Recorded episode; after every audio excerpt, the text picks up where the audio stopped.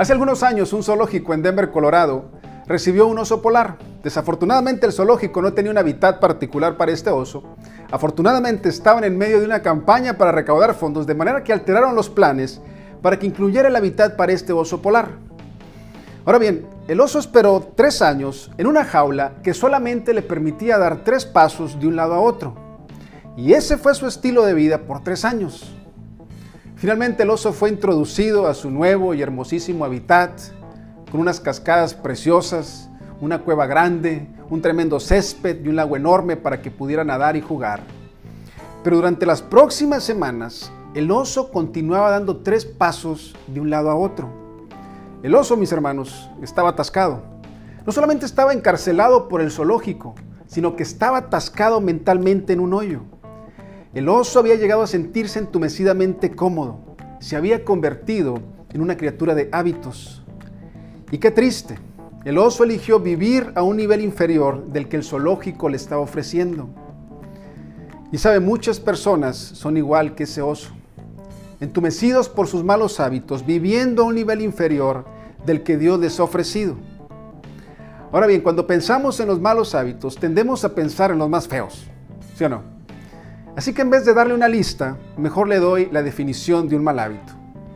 Un mal hábito es una actividad repetida y excesiva que molesta mucho a otros y que es nocivo para usted.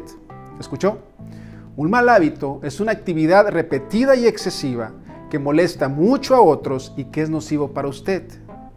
Los malos hábitos no son ocasionales ni inofensivos. Los malos hábitos tienden a ignorar la sabiduría de la moderación.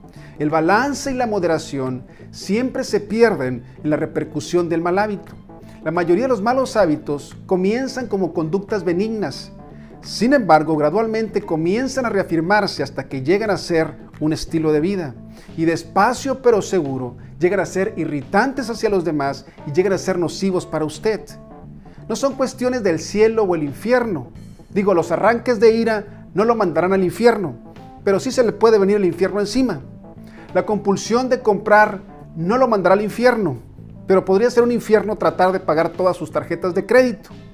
Fumar no lo mandará al infierno, pero le hará como si hubiese estado ahí. La mayoría de los malos hábitos no tienen nada que ver con la eternidad, tienen que ver con el aquí y ahora. Y Dios, mis hermanos, está interesado en nuestro aquí y ahora.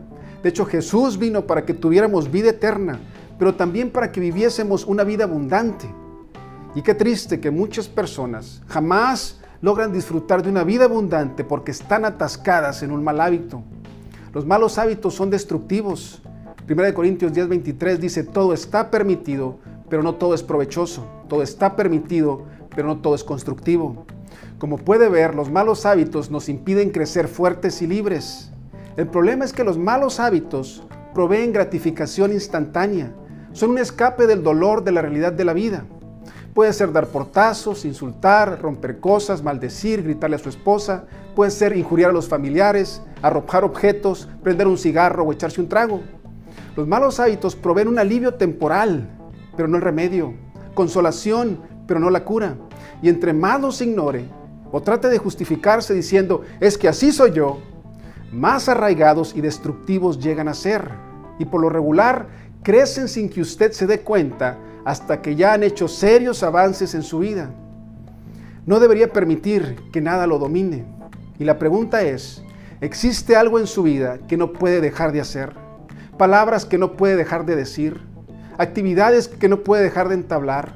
Jesucristo dijo, si el Hijo los libera, entonces ustedes serán verdaderamente libres.